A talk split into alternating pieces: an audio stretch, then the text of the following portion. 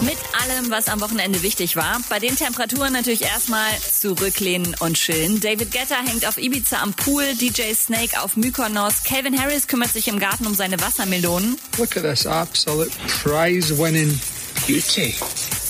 Size of that, man. Und Capital Bra bedankt sich für die Gastfreundschaft in der Türkei. Da ist er jetzt schon seit drei Wochen. Und er hat am Sonntagmorgen prompt einen Song auf Türkisch rausgehauen. Tja, den Joker sollte man halt nicht herausfordern.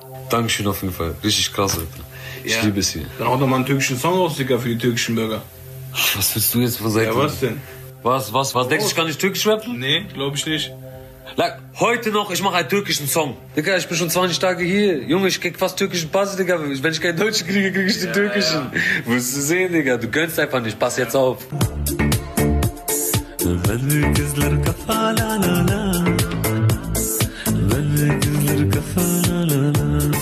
Katy Perry macht auf Insta gerade hochschwanger die Kiki Challenge, rennt neben dem Auto her, während Orlando Bloom sich wegschmeißt vor Lachen. Und was bitte macht Kylie Jenner im neuen Musikvideo von Cardi B und Megan Thee Stallion? Können einige Fans mal so gar nicht nachvollziehen und haben eine Petition gestartet, sie da rauszukicken. 50.000 haben wohl bisher unterschrieben.